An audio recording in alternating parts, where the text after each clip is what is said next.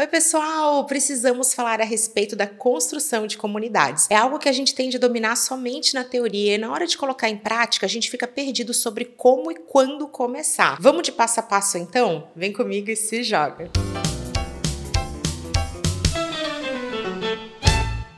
Eu sou Camila Renault, consultora de marketing. Hoje vou falar com vocês a respeito da construção de comunidades, ambientes online que são colaborativos, nos quais a gente permite que os nossos clientes encontrem soluções, encontrem respostas para as dúvidas que eles possam ter e também para que eles possam contribuir, especialmente com as soluções que nós vamos ofertar a eles. Isso, claro, envolve os nossos produtos e os nossos serviços. Esse ambiente na qual existe o compartilhamento de ideias, onde existe suporte, onde existe também essa interação, na qual há mão dupla. Então, a marca entrega conteúdo, mas os clientes, os participantes da comunidade também podem fazer isso. Eles, por definição, não envolvem as redes sociais. Os nossos seguidores não são a nossa comunidade. Mas aqui eu quero trazer vida real para vocês. E vamos lá, se as suas redes sociais, elas entregam conteúdo na qual seu cliente tem suporte, se você usa a direct e também os comentários como uma forma de conversar e na qual você incentiva e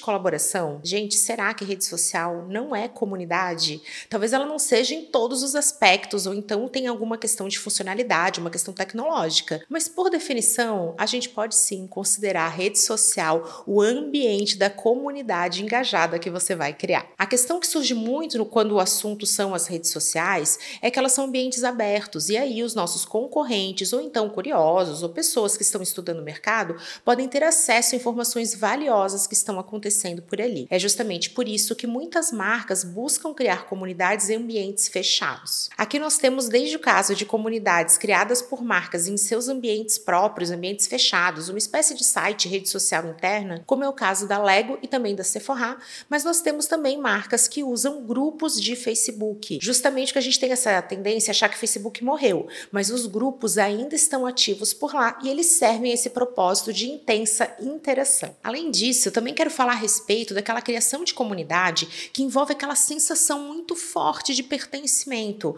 E eu vou trazer aqui um exemplo que eu adoro, que é o exemplo da Vans. É uma marca que você tá andando por aí, você vai encontrar um tênis Vans no pé de alguém e as pessoas já se olham e veem. Quando tá nos grupos onde existe a persona, existe o público-alvo, isso é ainda mais forte. Não adianta, eu faço parte desse grupo, então eu preciso desse produto. É uma maneira de trazer uma etiqueta, uma chancela, um aval, é uma forma de falar, sem dizer uma palavra, que você pertence a um determinado grupo. Esse exemplo da Vans ele é muito oportuno, especialmente porque ele reflete também um comportamento que é mais valorizado pelo público mais jovem. Geração Z, millennials também, eles acabam tendo uma expectativa muito maior em relação a essa participação ativa, esse feedback, essa mão dupla de comunicação. Então, se você vende ou oferece soluções para esse público, é muito mais importante que você considere as comunidades. E é por isso, gente, que o primeiro passo para a criação de uma comunidade é que você conheça o seu público.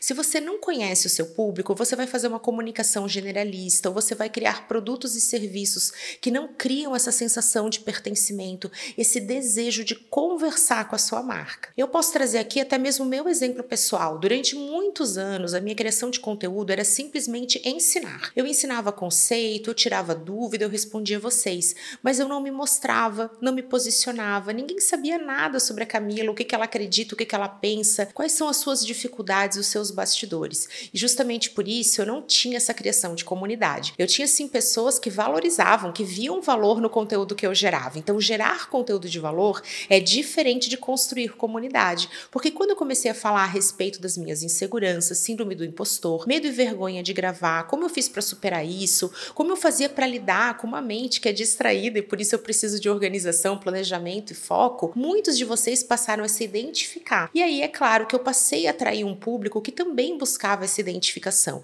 Isso foi essencial para criar uma comunidade. Isso também já faz a ponte com o nosso segundo passo para a criação de comunidades, que é justamente contar histórias e ser intencional na sua comunicação. Quero trazer aqui o exemplo da Carla e do João da CIMED. Essa aqui é uma marca que não tem tanta expressão através de produtos e serviços, porque tinha um foco muito grande nos genéricos, que por definição já não trazem essa questão da marca tão forte, justamente para chegar ao mercado com um valor mais agressivo, mais acessível, e também tinha ali suas linhas de produto destinadas a determinados nichos. Mas, gente, a verdade é que a CIMED se transformou numa marca querida, justamente pelo fato dela mostrar seus bastidores, ser intencional nas histórias que conta, trazer a questão dos valores, o seu posicionamento de como é ser CIMED. E ela faz isso através dos seus porta-vozes. Quando a gente entra numa rede social, onde está o João, onde está a Carla, especialmente no Instagram, você percebe o quanto é possível contribuir, colaborar,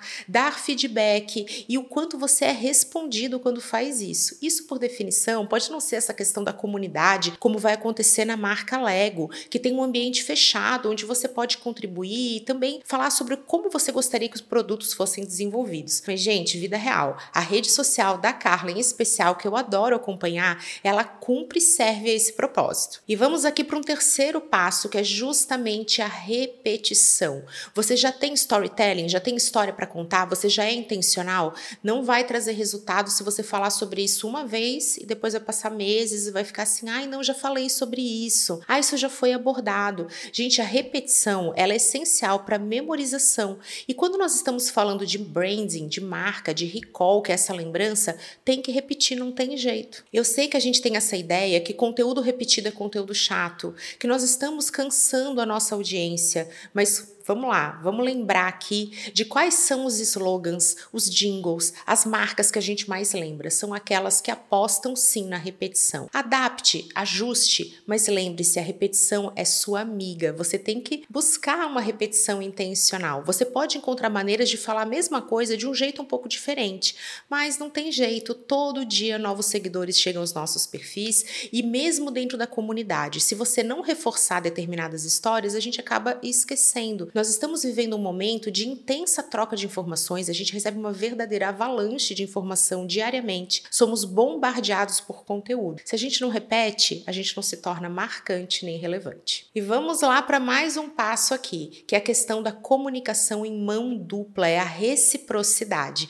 De nada adianta sua marca falar, de nada adianta só o público falar. É importante que exista a troca. Quero falar aqui das redes sociais, que são ambientes que, por definição, cumprem esse papel são sociais. Eu falo, você escuta, você fala, eu escuto também. Isso serve para todas as funcionalidades, para os comentários, para DM, para a própria questão do conteúdo que você está gerando. Eu mesmo aplico isso na prática aqui para vocês. Esse foi um conteúdo inspirado a partir de uma pergunta que eu recebi na DM e estou trazendo aqui para amplificar, porque a dúvida de um pode ser a dúvida de muitos, e esse é um conceito primordial quando a gente fala a respeito da construção de comunidades. Eu tenho sim uma comunidade fechada aos meus alunos alunos, onde eles têm acesso muito mais direto a mim e onde eu tomo cuidado de seguir e acompanhar o que esses membros da comunidade estão fazendo.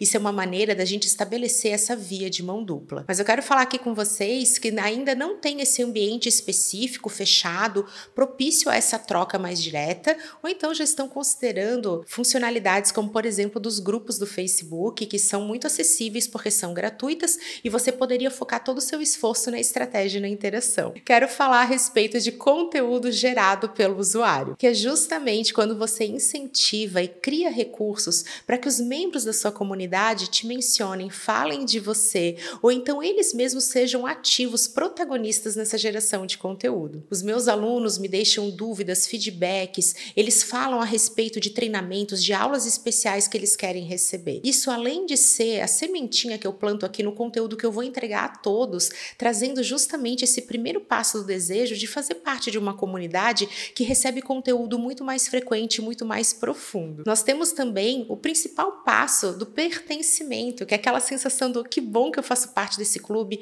que bom que eu tô aqui, justamente por isso que vale a pena fazer parte da comunidade. Quando a gente gera isso, e isso é feito através de comunicação intencional, você também incentiva os membros dessa comunidade a falar que fazem parte. Essa é a questão do pertencimento. Você não precisa dizer e falar, ai, mostra que você pertence. Isso não parte de você enquanto marca, parte dos membros da comunidade, dos seus seguidores, dos seus clientes. Eu quero falar também a respeito dos impactos culturais desse tipo de estratégia.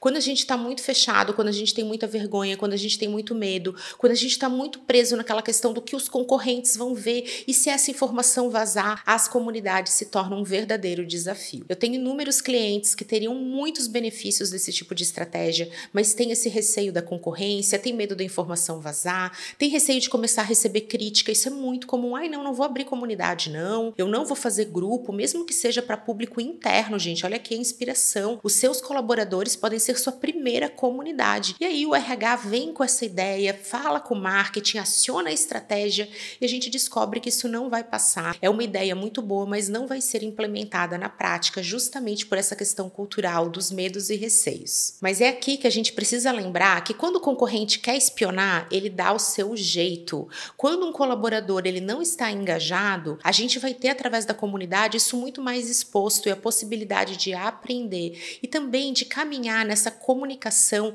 que reflete economia colaborativa, um novo momento para nós que somos marcas e profissionais, onde sim, ouvir feedback é necessário e onde as métricas não servem mais para a gente falar que tirou 10 na prova, e sim para nos conduzir para aprendizados. Então, quando a gente recebe uma crítica, isso vira um aprendizado. Quando a gente recebe um elogio, da mesma maneira. Quando alguém tem uma dúvida, isso direciona outras vertentes e a gente passa a criar e fazer colaboração. Isso envolve inclusive o desenvolvimento de produtos e serviços. Sou prova viva disso. Tudo aquilo que os meus alunos pedem acaba virando um curso, uma aula, alguma coisa especial e isso facilita a minha vida. Quero trazer aqui esse exemplo da vida real. Muitas vezes eu tive ideias de cursos, produtos, serviços, de aulas super especiais que eu estava apaixonada, com tantos minutos para fazer. E aí eu levo isso para um grupo de WhatsApp onde os meus alunos e membros da comunidade estão e com que surpresa eu começo a receber os feedbacks que aquela minha ideia genial